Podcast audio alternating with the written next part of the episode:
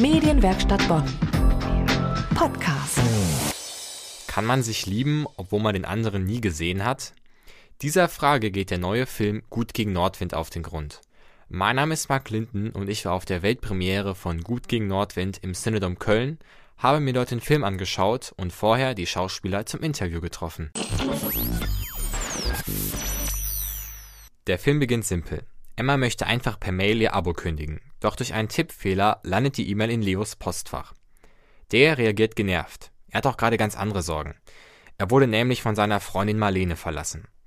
Zwischen Emma und Leo entsteht dann zunächst ein kleiner Austausch von kurzen, lustigen und frechen E-Mails. Trotz der Tatsache, dass sie eigentlich Fremde sind, werden die Mails immer intimer. Sie nennen es ihre virtuelle Insel. Doch auf dieser virtuellen Insel entstehen bald reale Gefühle. Die beiden kommen sich im Netz immer näher, doch dann erfährt es Leo.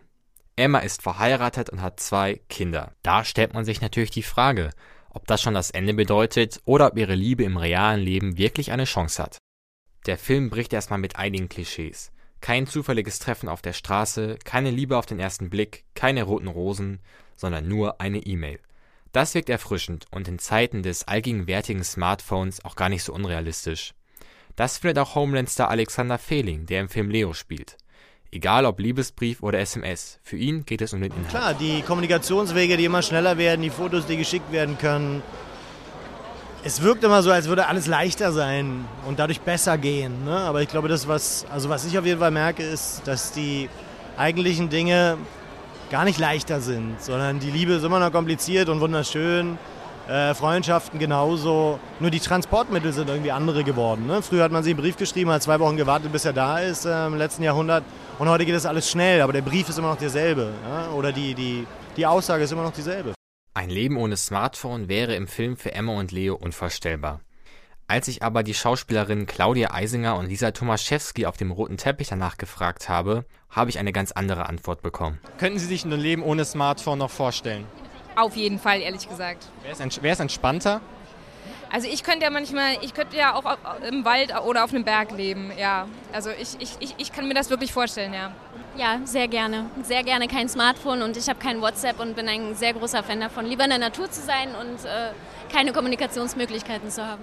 Ein weiterer Pluspunkt des Filmes ist auf jeden Fall die schauspielerische Leistung, vor allem von den beiden Hauptdarstellern. Dabei stellt der Film Alexander Fehling und Nora Tschirner die im Film Emma spielt, vor ganz neue Herausforderungen. Im Film muss ihre Figur ja häufig auf Nachrichten reagieren, die sie bekommt. Das heißt, sie mussten alleine schauspielern. Macht das ihr Spiel einfacher oder macht das das schwieriger, wenn sie ohne Partner spielen?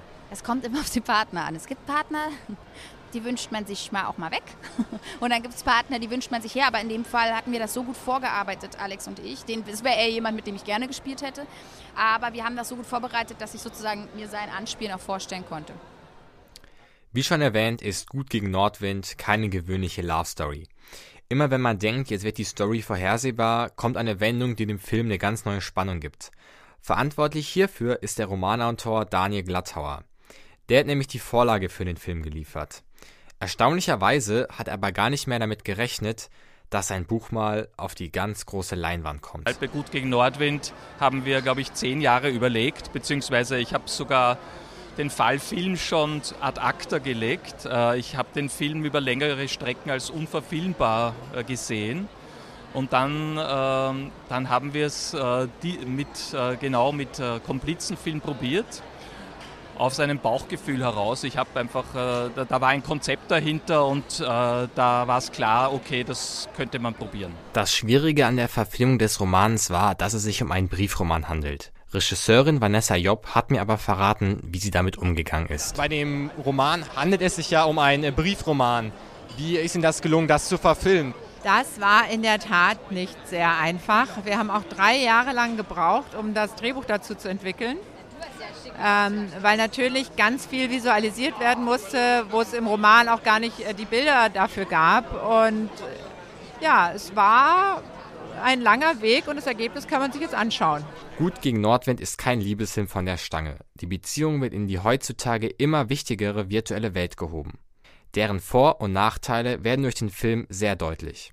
Ein weiteres Merkmal sind die Wendungen, die durch die Änderung von Situationen dem Zuschauer einen immer tieferen Einblick in den Charakter von Leo und Emma gewähren. Meiner Meinung nach ist der Film einer der besten seines Genres und das seit sehr langer Zeit. Gut gegen Nordwind läuft seit dem 12.09. im Kino. Ach ja, und am Ende meines Interviews hat mir Nora Tschirner noch verraten, wie sie einen alten Brauch am Filmset umgeändert hat. Ich habe gelesen, dass es so einen Brauch gab bei Ihnen am Filmset, dass Sie immer, wenn eine Schnapszahl auf der Filmklappe stand, derjenige einen ausgeben musste. Und ich habe gelesen, dass Sie diesen Brauch etwas umgeändert haben. Ja, also das ist ein ganz klassischer Brauch überhaupt an Filmsets, ne? diese sogenannte Schnapsklappe, dass immer dann irgendeine Abteilung ein, ein Team Geschenk machen muss. Und diesmal, weil wir so eine tolle Zeit haben, haben wir dann beschlossen, dass wir ähm, mit den äh, Leuten ins Phantasialand fahren von unserem Team. Das kam relativ gut an, kann ich nur sagen. Haben Sie sich alles getraut im Phantasialand? Ey, Etaron, ne? Wahnsinn. Oder wie das heißt, diese ganz krass schnelle. Wie beschleunigt. Ja, diese wirklich heftig schnelle. Da hätte ich jetzt sofort jetzt wieder Bock, weil wenn man da durch, durchgefahren ist, ist ja hinterher alle Sorgen und Probleme sind verschwunden, weil die einfach nicht so schnell mitkommen konnten. Fantastisch. Medienwerkstatt Bonn. Mehr Beiträge auf medienwerkstattbonn.de.